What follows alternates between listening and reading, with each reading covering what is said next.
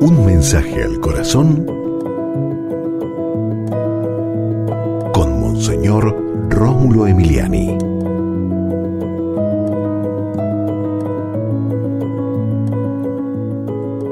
Los convertiré en pescadores de hombres, dice Jesús.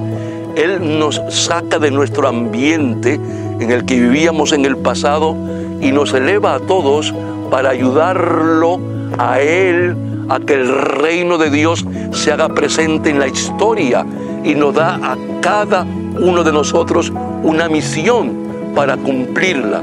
Jesús, que cumplamos esa misión que tú nos das, que seamos fieles a tu mandato, que sigamos contigo Jesús hasta el final, siempre sabiendo que contigo venceremos.